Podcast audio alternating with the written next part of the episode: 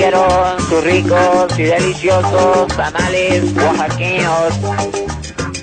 Acérquese y pida sus ricos tamales oaxaqueños. Pida sus ricos y deliciosos tamales oaxaqueños. Esto es Empecemos México. Ponle play. Hola, ¿qué tal? Soy Silivers. Pues ya estamos otra vez en otro programa más, en el tercer programa. Y lo prometido es deuda, como les dijimos en el programa anterior. Pues ya tenemos aquí una linda sorpresa. Este, que va a ser la nueva persona que se nos acaba de, de asociar. Y pues quiero, quiero presentarles a la linda voz. Gay. Bueno, que se presente ella. ¿Cómo están? Me da muchísimo gusto estar aquí. Este, estoy honrada de que me hayan invitado. Muchísimas gracias. Soy Jessica y soy publicista. Me especializo mucho más en la parte de planeación en marketing. Perfecto, Jess. Bueno, pues igual ya, ya la escucharon. Igual quiero volver a presentar, nada más para recordar un poco eh, a mis compañeros de, de micrófonos. Aquí tenemos al experto en finanzas y emprendimiento, al buen Carlos Armando Trujillo. Carlitos, ¿cómo estás? Hola socios, buenas noches o días o tardes o el horario que, que puedan escuchar este programa para que eh, tengan la libertad de hacerlo en el momento que dispongan. Bien, pues eh, hablaremos como lo habíamos dicho de finanzas hasta donde no sea posible. Perfecto, Carlitos, pues muchas gracias. Igual acá tenemos a nuestro a nuestro guapo y mamey eh, Ariel Arriaga. ¿Qué tal, Leo? Buenas noches, ¿Cómo buenos estás? días, buenas tardes. Eh, pues otra vez muy contento eh, de estar con ustedes compartiendo los micrófonos y, y dispuestos a aprender más con los socios. ¿no? Perfecto, Ariel, pues bienvenido como siempre. Y ahora sí, desde Tlalnepantla. René Arriaga, ¿cómo estás, mi querido René? El, el buen empresario que nos da aquí consejos sobre el trato de personas. Ah. La trata de personas. No, sobre los recursos humanos y cómo debemos de aprender a trabajar con la gente. ¿Cómo estás? ¿Cómo estás, Leo? ¿Cómo, cómo están? Este, pues aquí nuevamente, ya en una nueva edición. Este, cada, cada nuevo programa creo que viene un, un tema más interesante. Hoy nos toca el ecosistema del emprendedor. Y pues listo, ya para, para analizar este tema. Perfecto. Bueno, pues el tema del día de hoy se llama y se titula El ecosistema del emprendedor. Eh, ese ahorita lo vamos a ver. Queríamos presentarles a, a Jess en inglés. Este, para que escuchen su linda voz. No estén nada más escuchando la voz gangosa de todos nosotros. sino también tengan algo lindo que escuchar. Vamos a hacer aquí una breve pausa y ahorita regresamos, socios. No se vayan. La pomada para el dolor en la espalda, para el dolor en la cintura, golpes, calambres, ya la patrón, mire la de ajolote. ¿A dónde, a dónde? Estás en Empecemos México. No te vayas. Bueno, pues ya estamos aquí de regreso en su programa favorito del emprendimiento mexicano, llamado Emprecemos.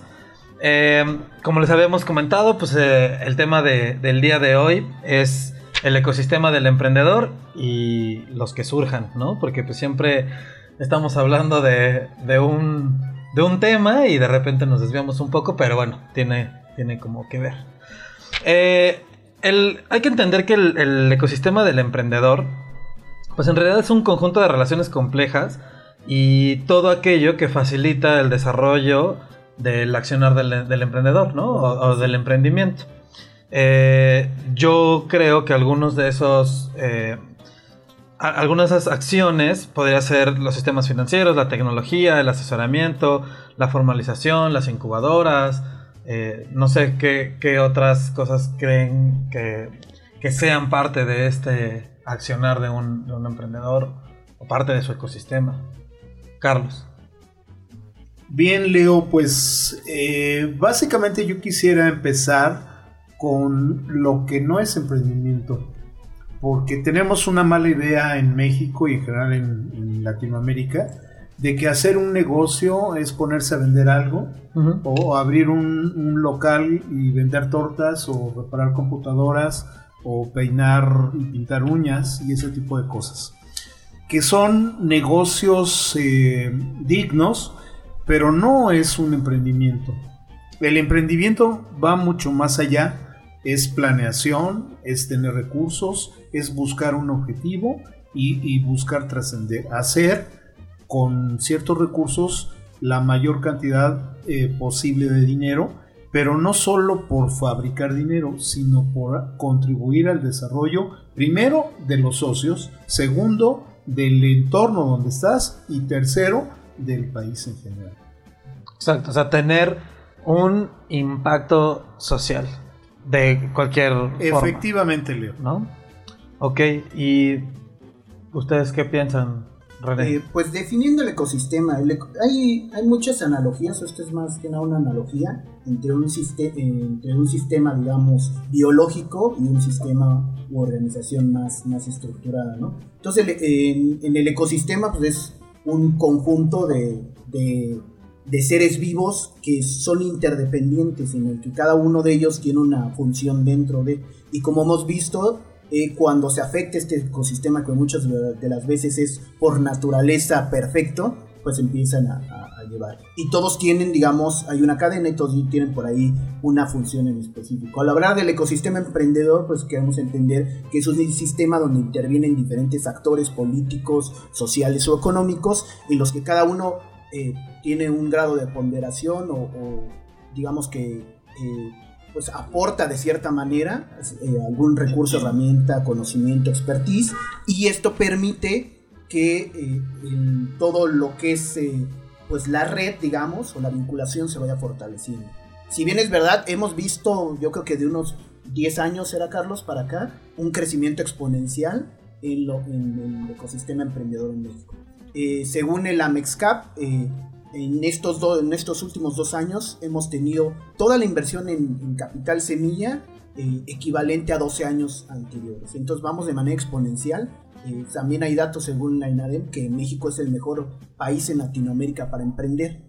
Entonces vamos, vamos por buen camino, sin embargo sí es importante si queremos emprender, conocer cuáles son todos esos eh, actores o todas esas instituciones que, que digamos que cooperan o que se vinculan o coadyuvan dentro del sistema y este, pues, eh, eh, pues explotarlos, ¿no? Saber utilizarlos, porque a veces pues, entramos con una idea y no sabemos dónde obtener eh, financiamiento, por ahí Carlos nos puede perfectamente decir este tema y este y, o conocer eh, las regulaciones, cuáles son los entes reguladores, con quién tendremos interacción, las relaciones clientes-proveedores, etc. Entonces, es, eh, eso es prácticamente lo que, lo que sería un ecosistema emprendedor.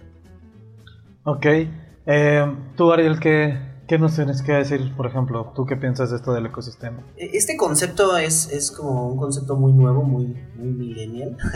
este, y pues hace referencia a eso, a, a- a esa vinculación de, de esas partes que desarrollan un, un sistema eh, mucho más productivo. ¿no? Gracias a conocer esta, cada una de estas partes y, y de estos actores, eh, se puede entender cómo funciona cada uno de los, de los entes o de los ejes claves que, que hacen que esto vaya creciendo cada vez más. Sin duda México está en auge en esta, en esta etapa de desarrollo en emprendimiento y se ha visto que, que es una opción bastante viable para pues, un, crecimiento y desarrollo económico mucho más fuerte para el país. Eh, creo que sin duda es importante conocerlos porque si bien eh, podemos conocer ciertas partes de lo que es el ecosistema, podemos desconocer otras tantas, ¿no? Y, y esto es lo que buscamos aquí, eh, plasmar todas estas ideas y que, que que conjuntas puedan eh, desarrollar una idea mucho más clara de lo que es esto.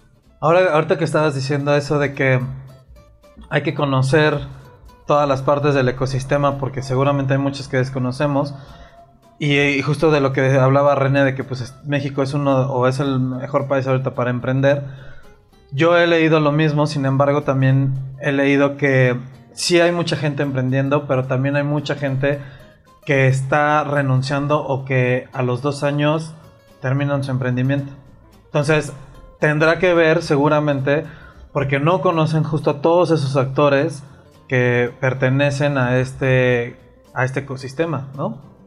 ¿O tú cómo ves, Carlos?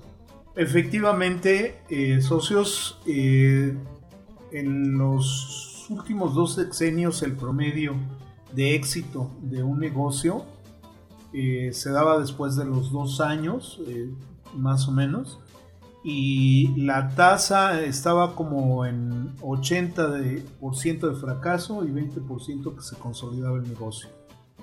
Ahora ya está cambiando un poco, ya más o menos estamos 60-40 de negocios que se están consolidando a través de una serie de herramientas, pero aún falta mucho. Todavía estamos muy lejos de lo que deberíamos tener como país emergente o en desarrollo. Y gran parte de eso, mi querido Leo, es que no todos tenemos claro lo que es ese ecosistema. Porque, insisto, creemos que porque abrimos la, la puerta de nuestra casa o del garage, ya tenemos un negocio. Y también hay otro factor muy importante que es que las mujeres no participan como eh, debería ser porque el talento lo tienen, capacidad eh, es indiscutible, pero hay un agente detonador que no existe que impide que las mujeres no hagan negocios como en otros países. Y ese factor es la dependencia a viejas costumbres. Sí, totalmente. Bueno, yo creo que sí hemos ido ganando terreno y es algo muy importante y de reconocerse, pero todavía nos falta un largo camino por recorrer. Este, pues vamos arraigados a muchas cuestiones de cultura, de, de socializar, de qué está bien visto, qué no está bien visto. Y yo creo que es cuestión de irnos pues irnos quitando miedos, porque como bien dices, la experiencia y yo creo que el talento y la capacidad existe y está. Es cuestión de atrevernos y de, pues de, de emprender tal como lo dicen, de planear y de atrevernos. Eso es todo. Yo creo que se reduce en, en creérnosla, ¿no? Como mujeres y ya, no, ya ustedes también como hombres nos están dando como más chance de aportar en el tema. Entonces. Sí, pues cada, cada, cada uno se está ya ganando su lugar, ¿no? O sea, hoy por hoy estamos viendo emprendimiento femenino, estamos viendo emprendimiento de jóvenes, emprendimiento de, de gente adulta, emprendimiento de mamás, o sea, todo el mundo se está subiendo al barco y eso está bueno. Sin embargo, ahorita estábamos ya viendo y tocamos los puntos por los que creemos que las empresas se pueden caer a, a los dos años o antes de esos dos años cuando estás emprendiendo, pero entonces ¿Ustedes cuáles creen que sean más bien el primer, o sea, ya, ya dimos el paso de decir, va, me voy a aventar a emprender. ¿Cuál es, el, ¿Cuál es el primer paso o el segundo paso en este caso para, para comenzar el emprendimiento? Pues haciendo un análisis, yo creo que primero tomar en consideración que, hay, que ha incrementado ¿no? el, el, el ímpetu o el espíritu emprendedor. Y esto pues porque se ha disminuido, digamos, la simetría de la información antes del internet no teníamos acceso a mucha información y desconocíamos y tenías que ir, por ejemplo, a alguna dependencia a, conocer algo o a la biblioteca para obtener información. Ahora lo tienes todo en la red. Entonces esto ha permitido que, que se acerque más conocimiento, eh, que la gente conozca más ciertos procesos o procedimientos gubernamentales o de ciertas instituciones o empresas y esto te permite pues empoderarte porque sabemos que el conocimiento es poder, la información te determina, pero la información te permite hacer muchas de las cosas. Segundo, pues ha crecido la cultura emprendedora. También ha habido un cambio, no sé si venga por los millennials o, un cambio eh, generacional o en general en todas las, las, las edades de, de, de, esta ambición por emprender. Anteriormente, eh, pues bueno, como es bien sabido anteriormente, pues era buscar un buen trabajo. La, le la ley era salir de la, de la, escuela, de la universidad, tener las mejores calificaciones, buscar un buen trabajo y hacer trayectoria. Uh -huh. Y a partir de, de, de, esos íconos en el emprendurismo, que se volvieron como héroes o como figuras de, de la juventud, es que se decide emprender. Es la realidad. Ah, en los años 60 estaba Lee Iacocca que fue gerente general de, de, Ford y posteriormente fue quien, quien creó, digamos, o quien fue el impulsor del Mustang, por ejemplo. Y después se peleó por ahí con el, con Ford II, que es el, el bisnieto de Ford, y se fue a Chrysler. Y sacó a Chrysler de, de la bancarrota mediante estrategias muy interesantes que tiene dos libros de hecho donde te da una serie sí sí entonces con la Voyager y él salía y se volvió figura de Chrysler La- lo más fuerte como Steve Jobs en en, ¿En tecnología? en tecnología en Apple él se volvió el estandarte de Chrysler y él salía en los comerciales entonces a partir de ahí primero se le culpa a él de que fue el incremento exponencial en cuanto a los salarios para los altos ejecutivos, porque a partir de él, pues bueno, se fueron dando gratificaciones tremendas, ¿no? Y segunda, pues era un, un ícono en ese tiempo. Entonces, ¿cuál era el, el seguimiento que daban todos? Pues el entrar a una buena empresa, el subir la escala este, corporativa y el llegar a, a grandes, a grandes puestos. Ahora a partir, yo creo que va cambiando, ahora a partir, digamos que los héroes, es aquel que, que se que se va de mochilazo, por ejemplo, algunas que, que da la vuelta al mundo, digamos, y también que, que se arriesga. El, el héroe ahora no es el que está, digamos, seguro tras un escritorio, sino el que busca arriesgarse. Y el emprender, como decíamos, viene de ese de esa etimología, ¿no? De meter las manos al fuego, como comentábamos. El emprender siempre lleva cierto riesgo, digamos, implícito en la palabra o incertidumbre es la realidad, porque aunque tengas totalmente analizado el mercado, puede pasar, puede por ahí que no, que no pegue, ¿no? Que no pegue el emprendimiento. Entonces, creo que la el primer paso es ese para que haya ese incremento en, en cuanto al emprendurismo. Perdón, Ariel, ahorita te- te- voy a tomar tu turno. Pero es que hoy estaba leyendo una nota muy interesante en, no me acuerdo, en BBC me parece, eh, donde dicen que eh, California, el estado de California, eh, ha vuelto a ser la quinta economía del mundo, tan solo el estado de California. Y analizando los, los, eh, los factores que hicieron que, que detonara otra vez el estado como, como un potencial, fueron precisamente los emprendedores. ¿Cuáles son los emprendedores que hay en California? Pues son empresas tecnológicas principalmente, empresas de jóvenes, empresas pequeñas y empresas que se dedican a desarrollar productos que necesita la gente. Ese es el éxito de California. Y nosotros, en el potencial que tenemos en México, creo que podemos lograr algo muy parecido. Por ejemplo, Silicon Valley. Nosotros no tenemos un Silicon Valley y necesitamos crear uno. Urge. Necesitamos eh, que, insisto, en que las mujeres ahora sean mucho más proclives a desarrollar en todo tipo de actividades, desde las cuestiones tradicionales como belleza, ejercicio, el hogar, etcétera, eh, nuevas empresas, nuevas ideas, pero también en los, en los trabajos no tan tradicionales para las mujeres como son la tecnología. ¿O no es así, Ariel? Sí, eh, sin duda hacer partícipes a las mujeres eh, sería algo muy, muy bueno para este, para este, bueno, para este sistema de desarrollo y de, de trabajo que es el emprendimiento. Para mí otros dos factores importantes que, que han permitido este, este crecimiento de, de- de este sector, pues son una, la facilidad de comunicación, como lo comentaba René.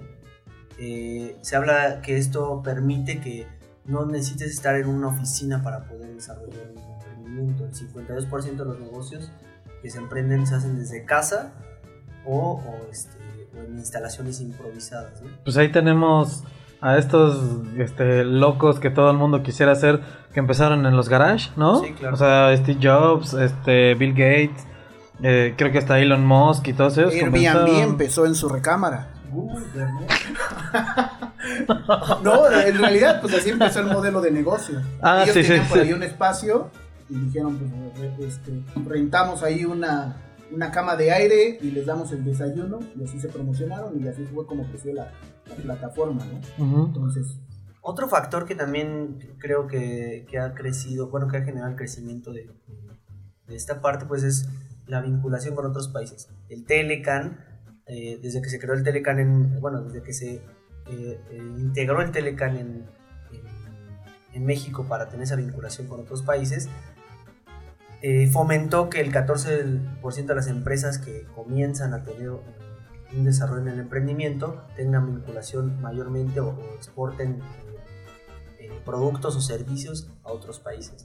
Esto habla de que eh, la vinculación internacional es bastante importante en el emprendimiento y eso a veces no lo comprendemos, creemos que debemos comenzar, que la idea siempre es comenzar en, nuestro, en nuestro país, pero no entendemos que hay mucho mercado por fuera. ¿no? Es, es por eso que debemos, creo que, entender estas partes importantes, ¿no? estos dos factores importantes. Entonces todo, digamos que en esta parte se reduce a investigación y conocimiento, ¿no? Correcto. Este, ahora, ¿por qué, digamos, hay tanta índice o tasa de fracaso? Sería cuestión de analizar a profundidad, efectivamente, pero yo creo que uno de los principales eh, eh, factores, pues es como que eh, la falta de planeación financiera o el no acceso a, a financiamiento fondero. El 89% de los emprendedores empezaron con dinero propio de la familia, ¿no? Sí. Entonces, eh, no hay esa accesibilidad, primero, por ejemplo, de parte de instituciones gubernamentales. Debes de conocer muy bien las reglas de, Del de- juego. de- del juego, debes de... Incluso, pues sabemos cómo se... Cómo es aquí en México, pues debes de tener siquiera un contacto para que te permita ingresar por ahí tu, plan de negocio, etcétera. Entonces creo que esa parte del financiamiento es, primordial. Yo creo que hay muy poco porcentaje de, o es muy poco el, dinero que se les otorga y desgraciadamente hay mucha, eh, se desvirtúa mucho. Eh, yo co- platicaba con una persona que es del, desarrollo económico de Tlanepantla y me decía, pues sí, aquí viene gente que año con año viene a, concursar por convocatorias del INADEM y de eso viven, no, no desarrollan un negocio, viven de eso. De hecho, las microfranquicias, por ejemplo, del INADEM eh, se pararon porque la gente, dice, el error fue que recibía directamente en su cuenta el dinero. Entonces la gente tenía que ir con, con la franquiciataria a darle el dinero para que le den la franquicia, pues no se lo daban. Entonces de repente hablaba la franquiciataria al INADEM y dice el INADEM, no, pues sabes que yo ya le di el dinero. Entonces hay como que no hay el sistema adecuado para eh, dar ese dinero y a veces cuando es a fondo perdido, la gente no, lo valora, no lo aprovecha o, o no lo ocupa o lo dirige. O se aprovecha para, para algo mal. ¿no? Entonces, creo uno. Dos, la banca comercial en México también es muy restrictiva.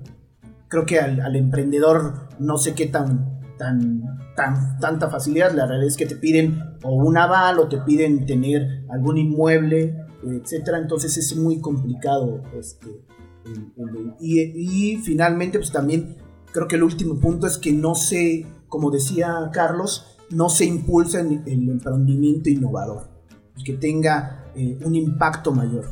Regularmente se, se, se emprende en los canales tradicionales o en los mercados conocidos, en manufactura, en servicios, en comida, etcétera, y no, no, hay, no, no, no hay tanto emprendimiento innovador o, creativo que impacte realmente como en otros países.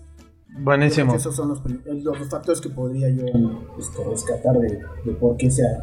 Perfecto, pues vamos a hacer una pausa aquí y ahorita regresando vamos a ver igual qué les podemos aconsejar a los socios de sistemas como para financiamiento, como tipo incubadoras o todo esto que ahorita están surgiendo para, para poderlos ayudar en sus emprendimientos. Socios, no se vayan, regresamos en un momento, vamos a un breve corte comercial que ya les dijimos que no tenemos, pero eh, para que vean que tenemos los espacios y pues bueno, Después y, y- y podamos- después sí. tengamos varios, ¿no? Gracias, regresamos, no se vayan. La pomada para el dolor en la espalda, para el dolor en la cintura, golpes, calambres, ya la patrón, mire la de ajolote. ¿A dónde, a dónde? Estás en Empresemos México, no te vayas.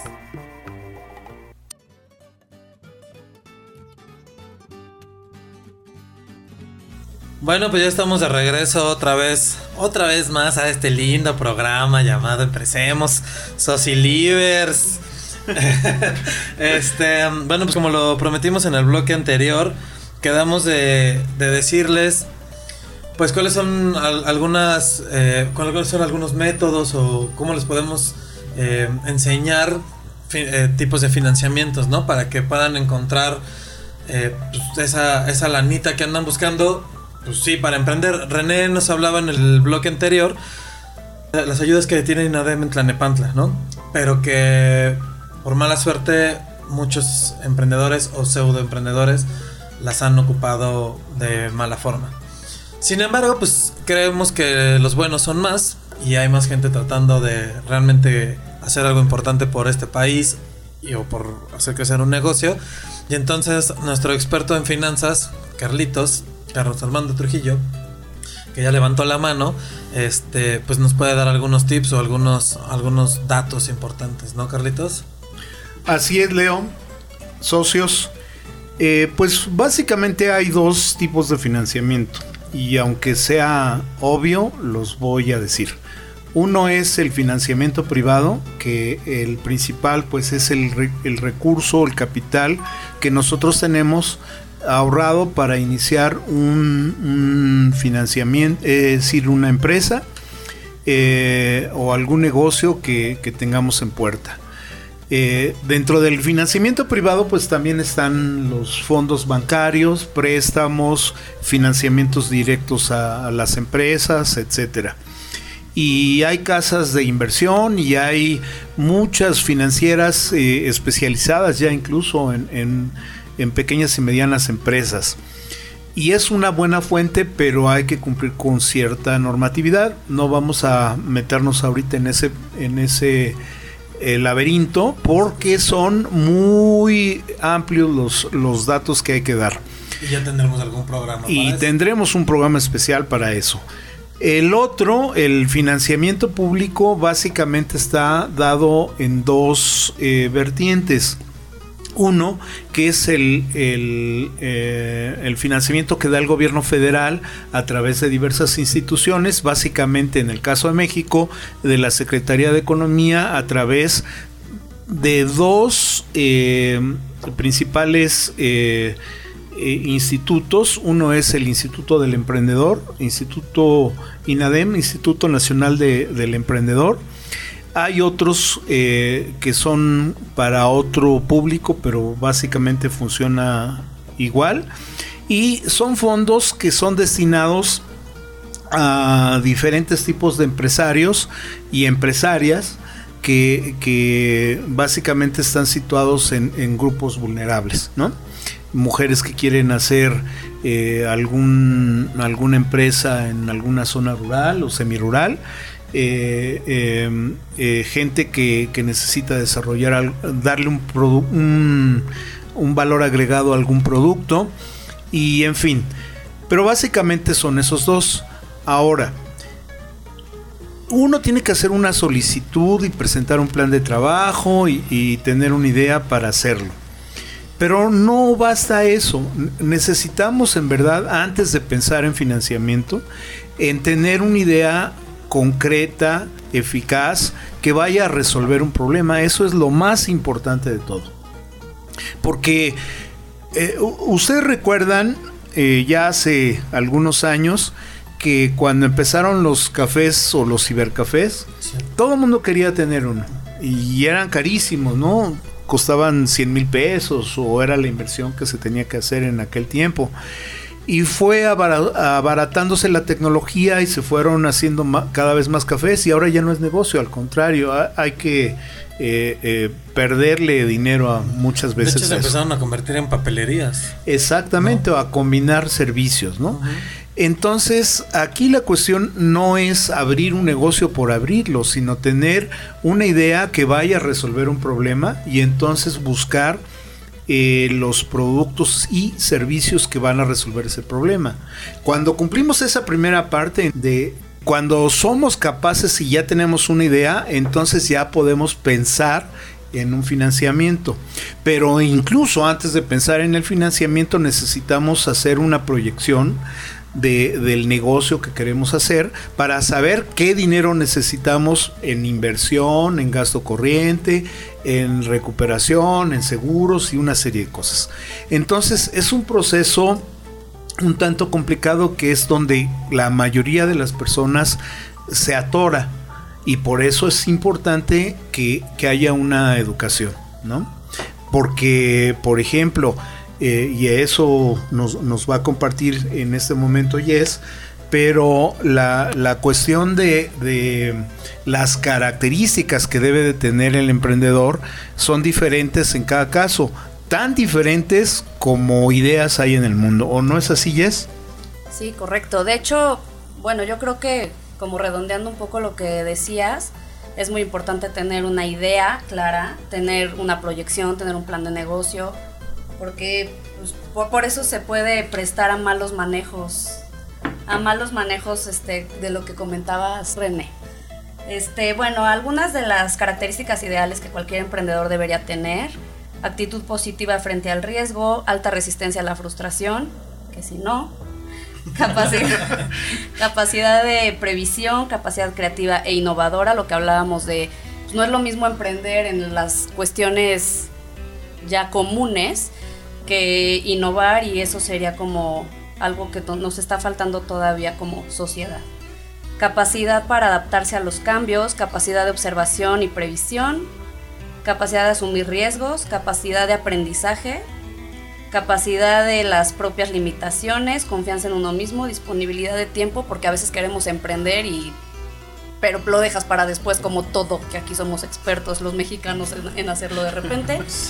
Entonces, a veces ni el negocio nos ni aunque sea propio, le damos como la importancia de vida, ¿no?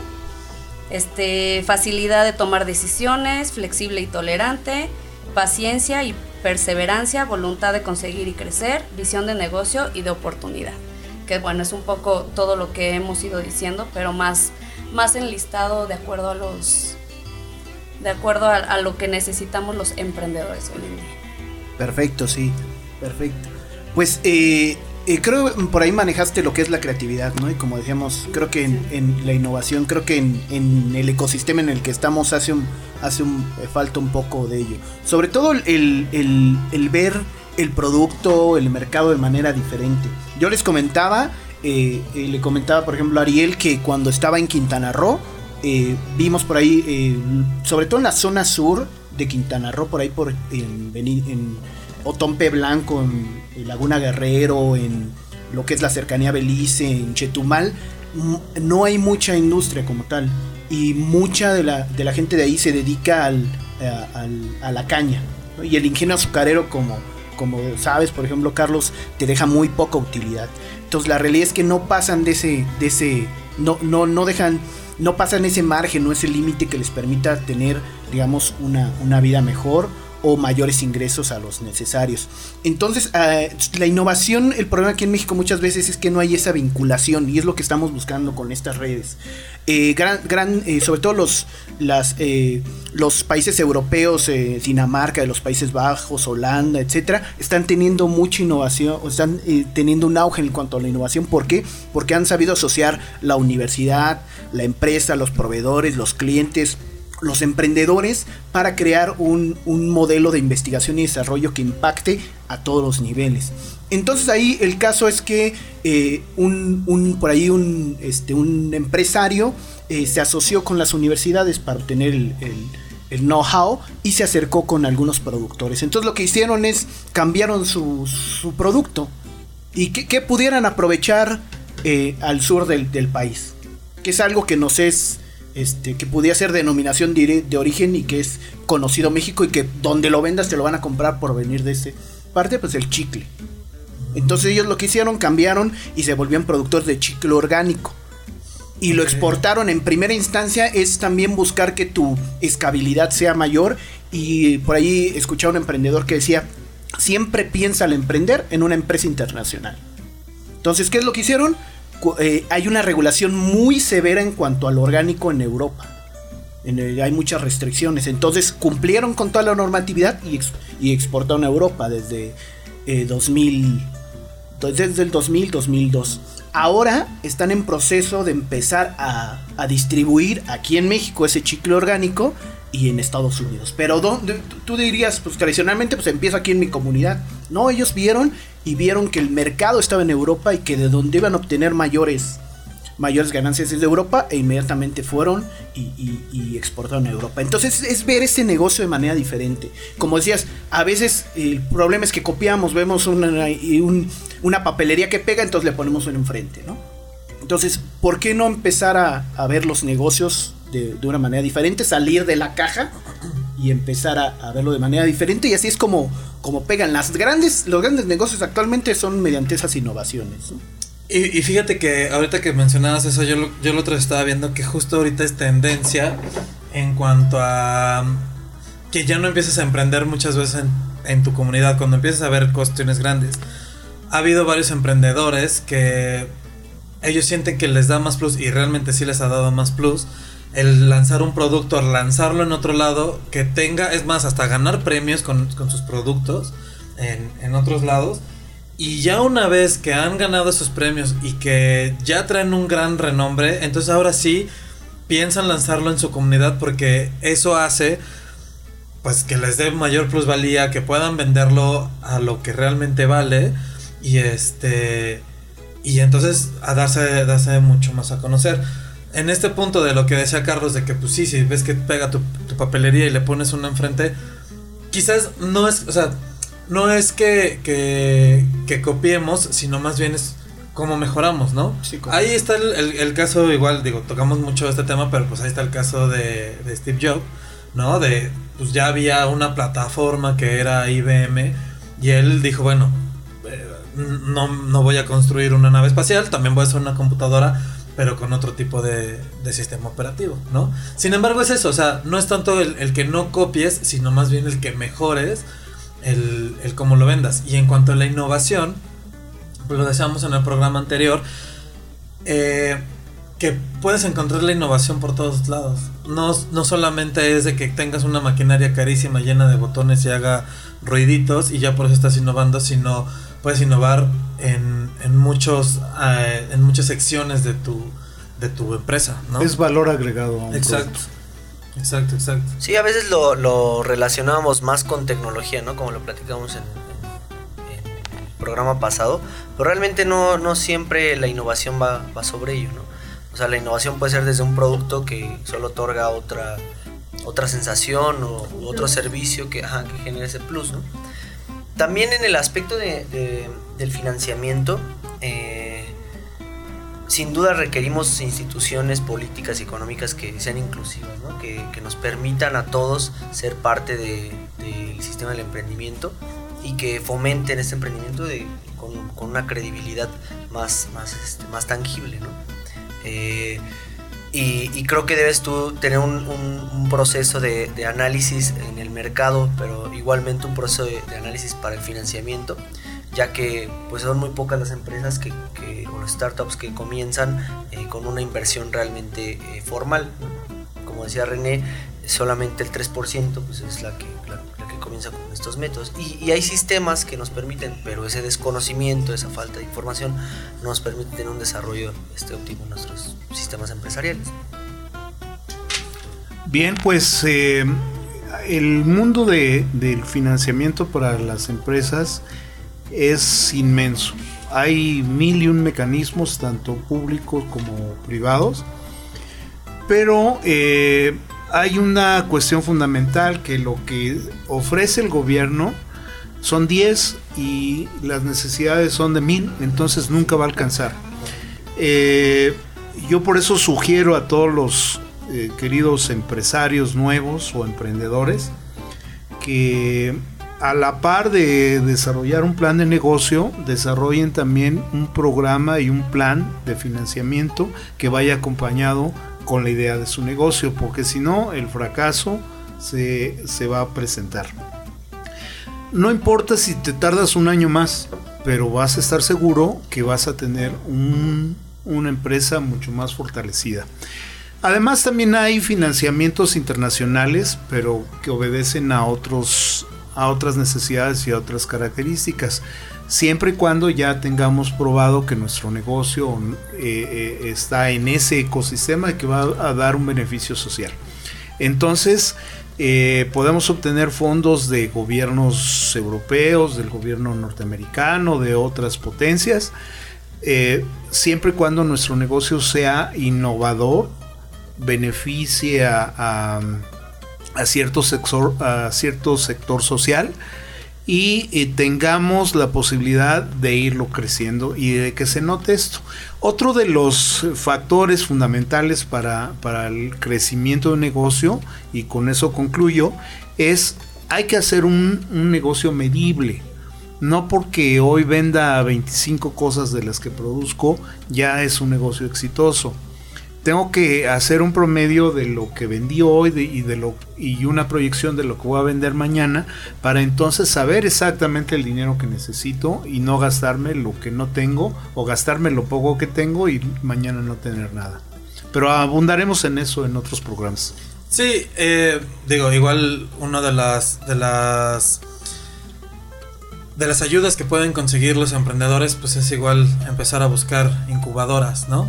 O sea, esto que decías de, de para conseguir el éxito, o sea, no estar cayendo en fracasos. La otra vez hablábamos de que y cerrábamos el, el programa anterior con que el éxito es la cúmula de, el cúmulo de fracasos. Sin embargo, pues bien para que no estén fracaso tras fracaso, ¿no? O sea, sí, pero que vayan a, encaminado.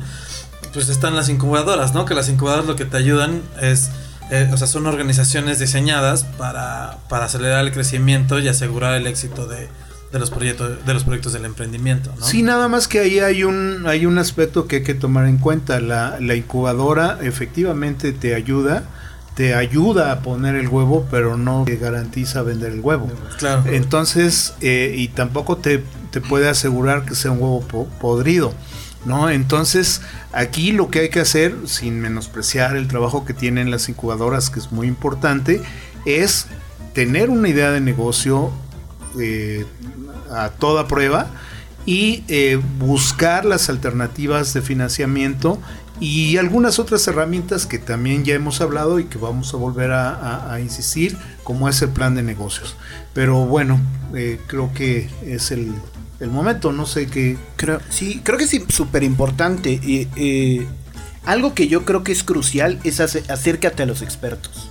A veces tú eres un emprendedor y tienes una idea ingeniosa, sin embargo no tienes el conocimiento cabal de todo lo que conlleva el emprender, ¿no? Entonces el acercarte a los expertos siempre es importante. Si vas a hacer un plan financiero, acércate con, con la persona, con el consejero que te pueda decir y que él ya con el expertise que tiene, el know-how, te puede decir, ¿sabes qué? Vámonos por aquí, no te recomiendo irte por acá y tal vez era tu primer camino, ¿no? El que tú conocías. Entonces creo que es muy importante y eso es lo que falla yo creo con eh, muchos de los emprendedores, este, o- y del, de, en general del, del mexicano, o sea, eh, va- vas a ampliar tu casa y no vas con el arquitecto que te asesore, vas con el albañil que te da más barato y, y tú haces los planos, ¿no?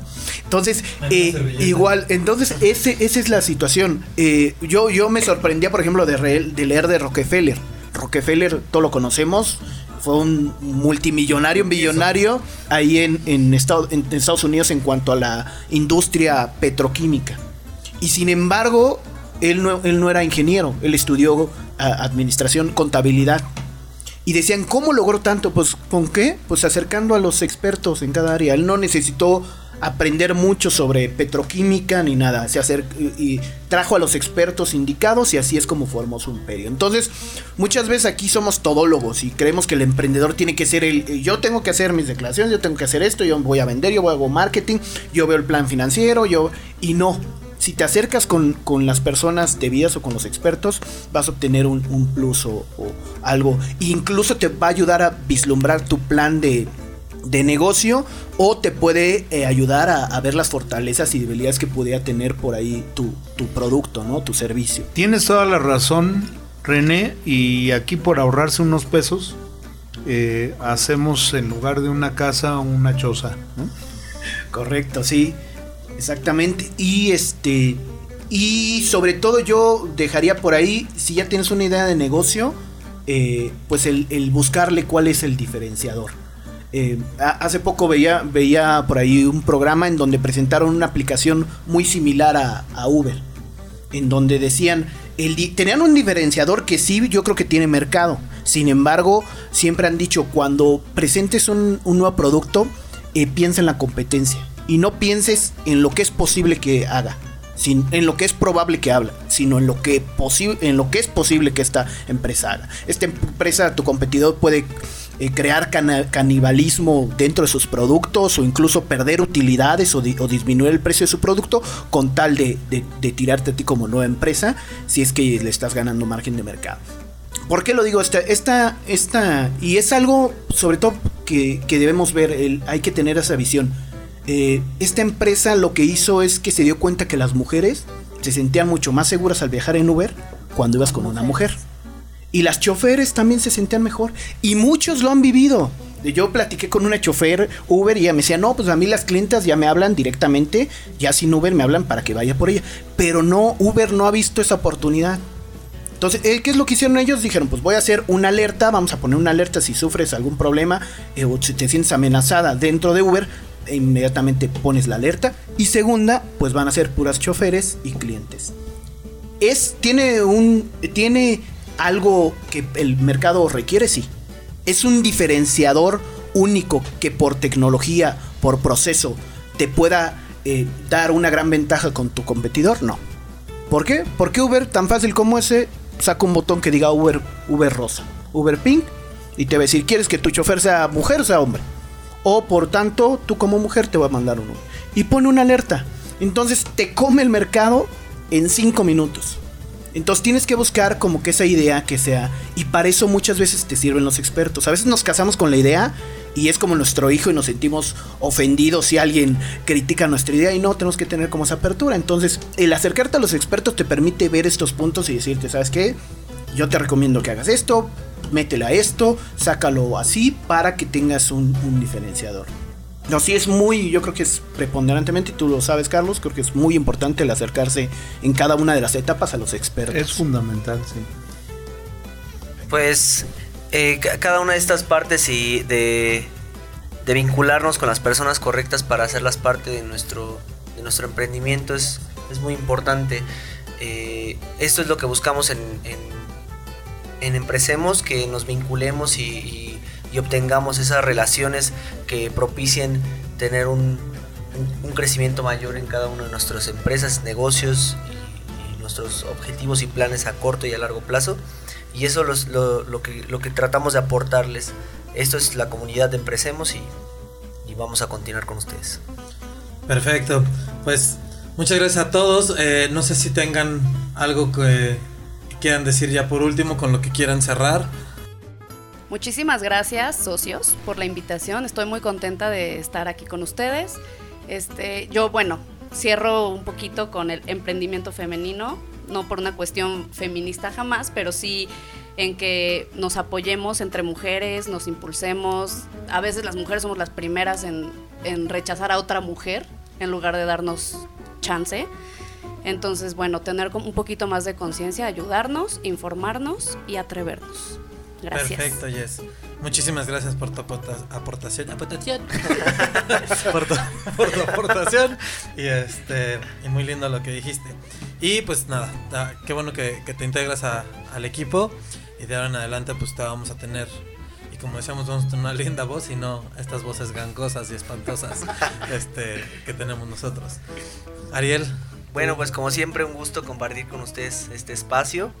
Eh, estamos, estamos aprendiendo todos bastante y socios no dejen de escucharnos. Vienen temas bastante interesantes y, de gran ayuda y aportación para su- sus futuros emprendimientos o para eh, consolidar los, los que estén eh, trabajando en este momento. No se olviden de seguir escuchándonos y de seguirnos en nuestras redes sociales, Facebook arroba Empresemos, en Instagram nos encuentran como Empresemos MX, YouTube como Empresemos Mex. Ahí pues ya está el canal, todavía estamos trabajando en el contenido, pero, pero vienen cosas muy interesantes.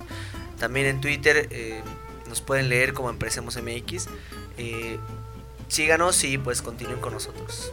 Muchas gracias Ariel y queridos socios, aunque, aunque lo escuchen un poco serio a este muchacho, les puedo asegurar que es bastante, bastante gracioso. les juro que sí tiene una un sonrisa. de atrás de- calor. Es mi otro yo. Sí, sí, ti- tiene que haber un poco menos de calor para que eh, haya una gran sonrisa, pero es muy agradable. Mi querido René, Pues un gusto estar nuevamente aquí, Sociolivers, este, gracias por escucharnos. Pues yo me quedo con un proverbio chino que dice, eh, el mejor momento para plantar un árbol fue hace 20 años, el segundo mejor momento es ahora.